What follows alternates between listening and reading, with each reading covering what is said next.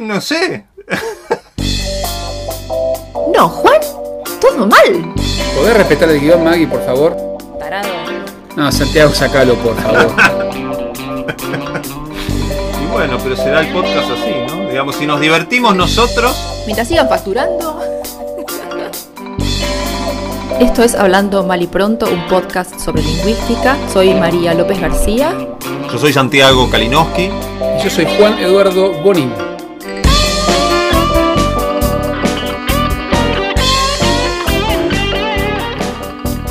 Bueno, bienvenidos a este nuevo episodio de Hablando Mal y Pronto, que yo les prometo, les garantizo que será corto. Es para que los muchachos se den el gusto, querían hablar de, bueno, qué pasa con las lenguas.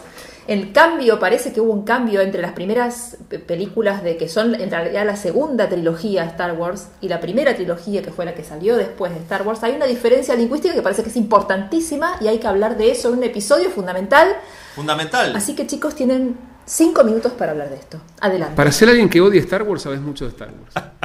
Así que me parece que ahí hay todo el alguna tema de la poscuela y la precuela, todo muy, muy armado. Contanos un poco, Marcos, a ver. ¿Qué pasaba? En, la- en las originales todo el mundo hablaba una lengua que era inventada, como si fuese el Dothraki de, de Game of Thrones. En Star Wars. El Dothraki es una lengua inventada de Game of Thrones y ahora parece que hay una lengua inventada en el Star Wars. Hay muchas. Ah, Espérate. habla- cuéntanos un poquito de eso porque no, no, no estoy al, al tanto completamente de, de, de- de a dónde quieres ir con eso. No, no, digamos que siempre comentábamos el hecho de que eso que en las primeras, en las películas que salieron primero la- de Star Wars, este, lo que eran di- las diferencias entre los personajes que eran de otros planetas y de otras civilizaciones, se, se- se figuraban con lenguas completamente diferentes. Pero sin embargo, en la, en la trilogía más actual, esas diferencias empezaron a tomar forma de diferencias dialectales. Ya. Este. Eso, o sea, a mí lo que me, lo que me llama más la atención en términos de, de, de esos aspectos, ¿no? Es, o sea, antes que veíamos, de nuevo, en, en las originales de, de Star Wars de los años 70, 80, eh, en, en inglés, si tú veías, o sea, como que lo, lo- eso se filmó mucho, mucho se filmó en, en Inglaterra, etcétera. Eh, o sea que había mucho eh, inglés británico que se hablaba, excepto por los personajes, los personajes principales que tendían a ser eh, estadounidenses, aunque la princesa Leia hablaba como que con un inglés medio, medio raro, eh, afectado, etcétera. Si 3PO era, era Ah, Alec Guinness. Alec Guinness era otro, eso no- era, Era otro, ya sé, pero hablaba como Alec Guinness. Ajá, la cuestión es que, que ahí tú ves también los estereotipos de género, porque si Tripio es así como que más queer que lo... Entonces como que, que toda esta... conf- conf- eh, que, que se mezcla la cuestión de, de, de cuestión británica con, con cuestión queer para un, para un público estadounidense, etcétera. Pero lo, lo interesante es que los entre toda esta britanicie, los stormtroopers, los soldados, hablaban inglés estadounidense. Claro. Entonces como que los soldados malos, los blancos, los del traje Los blanco. Correcto. blanquitos, sí, sí. Esos que andan vestidos de plástico, sí. Claro, entonces era cuando yo lo, lo volví a ver en mi adultez, ya siendo lingüista, etcétera, era como que, espérate, espérate, espérate, ¿qué es esto? Y, y toda esta cuestión súper interesante de utilizar también estos estereotipos, ¿no? Y Claro, de, vi- de- de contravenir los estereotipos puede ser que hablábamos de qué podíamos hacer, o qué se podía hacer, o cómo se podía pensar un cambio. Si vos usás un estereotipo para ir exactamente en contra, ¿no? Este, contradecir el estereotipo con la identidad de los personajes, y eso puede mover un poco el, tab- el- el tablero. Y, pero bueno, en, la- en las más nuevas, que está eh, Jason Boyega, de, de, que era ex eh, soldado, eh, que, que, se, que se revela y se va de... de- Es decir, uno que hace un personaje que era un soldado malo, se revela, se hace bueno y ayuda a los buenos en las, en las nuevas Correcto. trilogías. que él habla, él es británico, pero habla eh, el inglés americano como personaje o sea, que es como que, bueno, esto es por continuidad o el hecho de que también es un, un- una persona negra y que también como que toda esta cuestión de expectativas de, de, de como que, que ven que de lo que se hablaba mucho de, esta, de, de la negritud representada en, en, en Star Wars de, de otras maneras, etcétera, con este personaje, pero también poner a este personaje a hablar otra variedad, mientras la otra personaje, la personaje principal de Rey, que ella sí está hablando eh, el inglés británico de la misma manera. Entonces, como que hay un montón de, de supuesta arbitrariedad en términos de que como que estas personas son de, de, de planetas distintos o viven en el mismo planeta y hablan dialectos distintos, pero te das cuenta también que hay una cuestión de, de dirección, de como que no, tú vas a hablar esta variedad versus tú que vas a hablar esta otra variedad. No sé si explícita o implícita. Ya no, no sé tanto. Sí, es- eh, necesito ordenar esta nerdeada, tengo muchos problemas, entonces, a ver si estoy entendiendo. Rey, que es el personaje de la chica buena que salva al mundo, Correcto. es una chica que es originalmente estadounidense y habla estadounidense. No, ella es No. británica y Ah, habla ella es británico. británica y habla británico. Bien. Sin embargo, otro personaje que es, era malo y se volvió bueno, el actor es británico y sin embargo lo hacen ahora estadounidense. Tu hipótesis Correcto. es, como los soldados en la trilogía anterior hablaban estadounidense, el tipo que es ex soldado tiene que hablar estadounidense, por más que el tipo sea británico. Esa es tu teoría. Puede que sea eso. Eh, pero también hay otros aspectos de como que de, de, de mercado y autenticidad. Si tú lo ves de- desde el punto de vista de estadounidense y de producción, de, de lo importante que es tener a un personaje principal. Vamos. esa- eh, por, más, por más problemática que sea esa, esa trilogía nueva, lo bueno que tiene es que tiene dos personajes principales, uno de los cuales es una mujer y otro de los cuales es un hombre negro. Negro. Sí. Entonces, esto rompe con muchos, muchos estereotipos de ciencia ficción, de, de estereotipos sociales y todo esto. Entonces, si uno lo ve, entonces como que de... de puede que sea la hipótesis de, de que ah, lo- los Stormtroopers, los soldados eran, hablaban ah, inglés americano, por lo tanto, eh, estos van a hablar eh, eh, eh, inglés americano también. Pero también está la cuestión de, de ah, pero, pero si habla inglés americano es más aceptable para un público estadounidense viniendo de una persona negra, ¿no? Y eso lo vemos en muchas, en, en muchas de las películas que se están dando hoy en día, donde lo- muchos actores negros en, eh, en- en- en roles principales son actores británicos haciendo de estadounidense, ¿no? Entonces se celebra la representación de la negritud, pero Siem- Siempre y cuando. eh, es interesante porque, porque es como que, bueno, pero, pero, pero ¿cuál negritud es la que estás reclutando para esto? ¿Una extranjera? ¿Una, una, una local? Es- hay, un, hay, un, hay un documental en Netflix fascinante eh, que se llama They've Gotta Have Us, como que nos necesitan, nos tienen que, que, que tener, contratar, etc.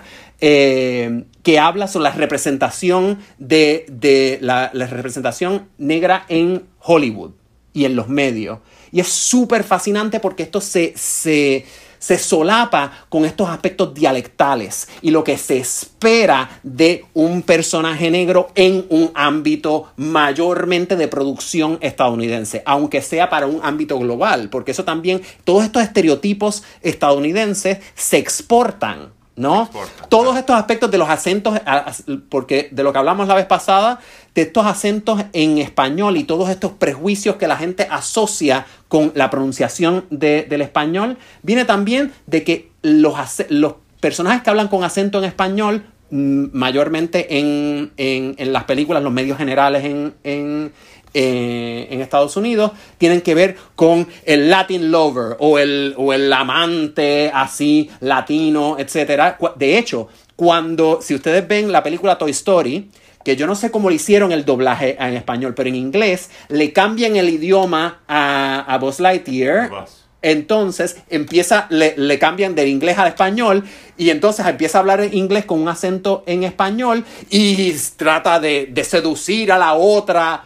Claro. muerde la rosa, se pone a bailar flamenco. En el doblaje, en el doblaje hicieron esa cosa, esa cosa horripilante que es, lo tradujeron al español peninsular, entonces lo tenés vestido de mexicano, hablando como si fuera eh, José Sacristán. Madrileño, sí. Entonces tú ves todo, pero ¿qué pasa? Que todos estos estereotipos asociados con esto, con esta hipersexualización, hipermasculinización del, del acento eh, del acento en español al hablar en inglés, ¿no? Claro. eh, Spanish accented English, eh, que está asociado con, con- con estos aspectos estereotípicos de, de, de Latin Lover, de sexualización. Eso lo vemos en muchos medios, ¿no? Y lo interesante de esto es que así mismo eso se exporta al, al mercado internacional y se reproducen estos estereotipos sociolingüísticos. Muy específicos a la sociedad estadounidense, pero que luego se convierten en este como que este, este, esta ideología sociolingüística global. Como un estereotipo global. Ajá. Sí, y hasta, y hasta los gestos reivindicativos dentro de esa ideología sociolingüística global, como el caso que vos traías de Star Wars, terminan siendo siempre supeditados a ese marco hegemónico de las representaciones norteamericanas. Entonces, ok, tenemos negros, pero son negros norteamericanos, porque en definitiva son como el, el- ejemplo de- del negro que hay que liberar. Tienen que pasar el tamiz del focus group también. ¿Cuánto está dispuesto a aceptar el espectador? Bueno, te paso este tamiz y te digo, bueno, te doy un negro, te doy una mina, pero por lo menos que hablen. eh, Y así, se, se van organizando para ganar públicos, ganar al negro, ganar a la mujer heroína y no perder el que te acepta eso, pero además que hablen como hablan, por favor te pido, solucionamelo. Es un poco eso.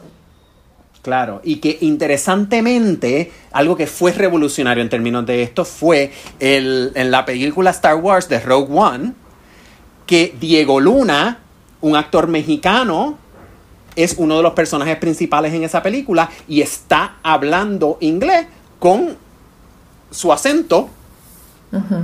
eh, su acento, su acento de, de hablante no nativo en inglés, un acento mexicano. Y, y de nuevo, era como que era, eso era revolucionario en, ese, eh, eh, eh, en esos términos, ¿no? Entonces, como que esto viene a, a estar relacionado con lo que habíamos visto antes de la, la, representación o cómo, cómo desestabilizar estos, estos estereotipos usando los medios para decir, bueno, este personaje que no tiene que ver con, con- todos estos estereotipos de Latin Lover o de, o de personas relajadas, así como que, que, no le importa nada, ¿no? Eh, y lo vemos en, en este aspecto. Además de ciencia ficción, que tampoco está, eh, eso desestabiliza lo que, lo que la gente puede esperar y mientras más representaciones, más ejemplos, más, más ejemplares de eso eh, haya, más difícil va a ser llegar a la, a, a- al estereotipo sesgado porque hay más ejemplos. De otra cosa. Quedamos- Sí. Nos quedamos sin tiempo, no- nos quedamos sin tiempo para hablar de Jar Jar. Por, por suerte. ¡Ay, Dios mío! No, no, no, es horror. No, no, vamos a hablar de ningún otro personaje de esto. Lo que queda claro de este episodio es que estos seres que me rodean hiperanalizan Game of Thrones, Los Simpsons y Star Wars de manera completamente innecesaria, pero son grandes ejemplos de cómo el mercado construye representaciones y cómo hay discursos circulantes acerca de las representaciones que se tienen de las lenguas. Y es muy interesante que empecemos a pensar, empecemos a de- deconstruir un poco o a desnaturalizar o, o a sacar un poco a la luz esas, esas indexali- indexalis- ¿cómo se diría? Esas- esos rasgos superpuestos que son sociales, son de género, de, de raza, etcétera, que están superpuestos a las formas lingüísticas. Y con esto, amigues, terminamos esta trilogía de Hablando Mal y Pronto con Rodena Madrazo. Chocho. Gracias, Marcos. Tremendo. Ya gracias vendrá a la precuela. Muchas gracias por estar. Me encantó. Bueno, Gracias por venir, Marcos. Chévere. Nos vemos. hasta la próxima, amigos. Adiós. Dale, que la pasen bien. Chao. Esto fue Hablando Mal y Pronto. Nuestro mail es maliprontopodcast.gmail.com y en Twitter estamos en arroba maliprontopod. Nuestro tema musical es el cuarteto de los hermanos Lowenstein de La Sincrónica Parlante. Che, les tengo una mala noticia. Me parece que este episodio del podcast tampoco nos va a servir para un choto.